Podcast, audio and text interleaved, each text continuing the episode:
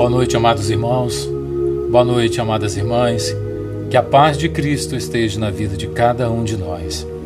Em nome do Senhor Jesus Cristo, sou muito grato por estar aqui mais uma noite com vocês para aprendermos juntos sobre a palavra do Senhor. Algo me chamou a atenção hoje pela noite. Ouvi uma pregação falando sobre a hipocrisia.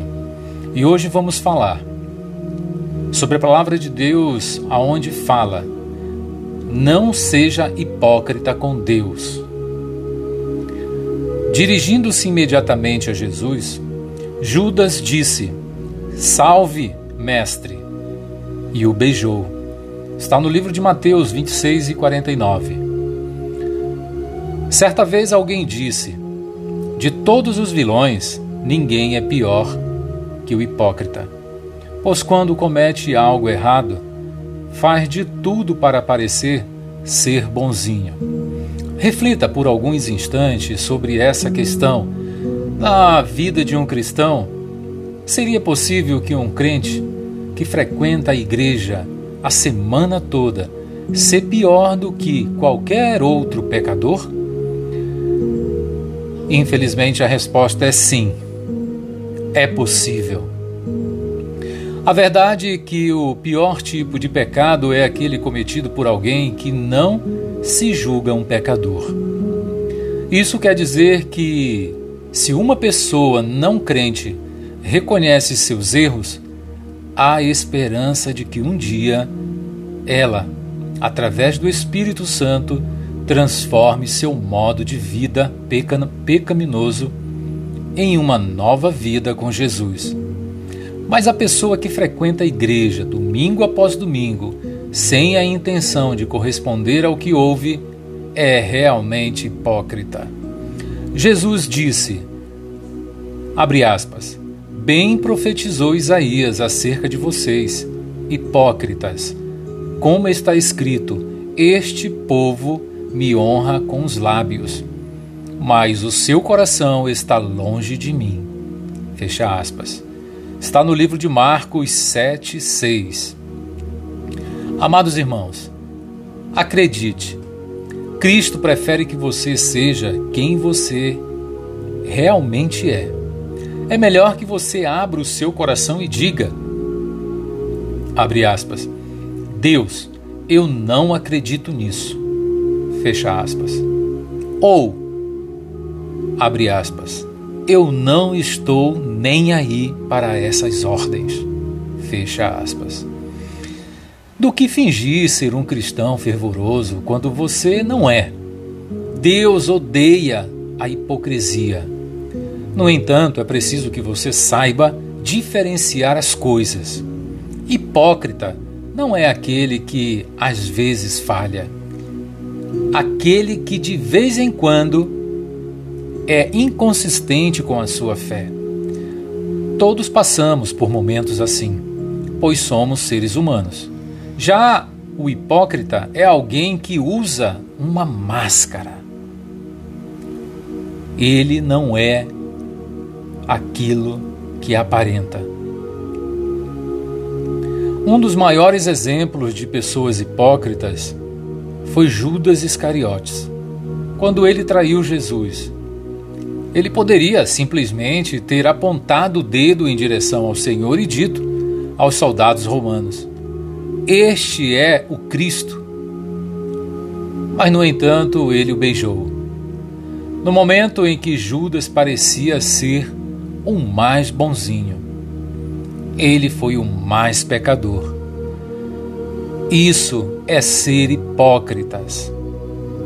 Irmãos, Deus nos dá um alerta muito importante.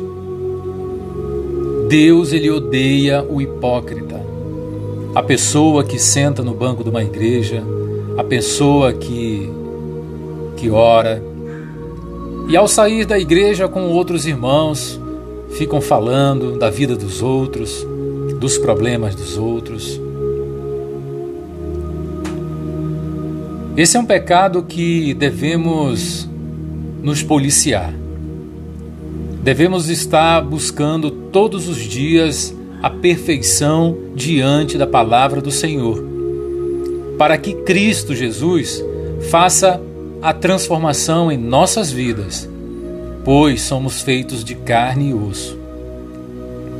E somos seres humanos. Seres humanos que, que somos pecadores. E de uma forma ou outra vamos errar. Mas precisamos nos policiar para que isso não vire uma rotina em nossas vidas. E no momento em que você se pegar falando de alguém, acusando alguém, morda a língua. Morda a língua. Porque isso não é correto diante de Deus. E amados, eu não estou aqui para julgar ninguém. Assim como você, eu também sou pecador, eu tenho minhas falhas. Mas nós temos um caminho. Esse caminho não é fácil de seguir. Às vezes as coisas do mundo elas se tornam mais atraentes. Mas gostaria de te convidar a todos os dias ler um, dois, três versículos, para que o Espírito Santo possa se alimentar da palavra do Senhor, para que você comece a sentir a diferença de servir a Deus e servir ao mundo. Então, amados, pense, reflita o que é melhor para a tua vida: viver com Deus, que você vai ter uma vida continuada na presença do Senhor ou viver para o mundo. Uma vida fraca, uma vida com tristezas, uma vida que te leva para o fundo do poço. Mas Deus está pronto para pegar na tua mão, te abraçar e te chamar de meu filho. Amados irmãos, que Deus, nosso Senhor, possa estar diariamente conosco. No momento em que você tiver um tempo, procure, procure pensar, meditar, refletir em todas as coisas que você fez e pergunte para si mesmo: será que eu desagradei o meu Deus? Eu falei de um amigo, falei de uma amiga, tentei julgar alguém. Mas e minha vida, como é que está? Então, amados, nós somos cheios de falhas, mas nós temos um Deus pronto para que possamos servi-lo, um Deus digno, um Deus que não falha com suas promessas. E nesse momento, eu quero te encorajar. Vamos orar, vamos falar com Deus. Peça perdão por todos os teus erros. E o Senhor Deus vai fazer a diferença na sua vida. Basta você aceitá-lo no seu coração. E não adianta, amados irmãos, repito, não adianta procurar outro caminho. Não adianta procurar outro caminho. Senhor, meu Pai, meu Deus Todo-Poderoso, obrigado pela minha vida, obrigado, Senhor, pelo ar que respiro, obrigado pelo dia maravilhoso, Senhor, e abençoado que o Senhor nos deu, e que tudo o que aconteceu foi de acordo com a tua vontade.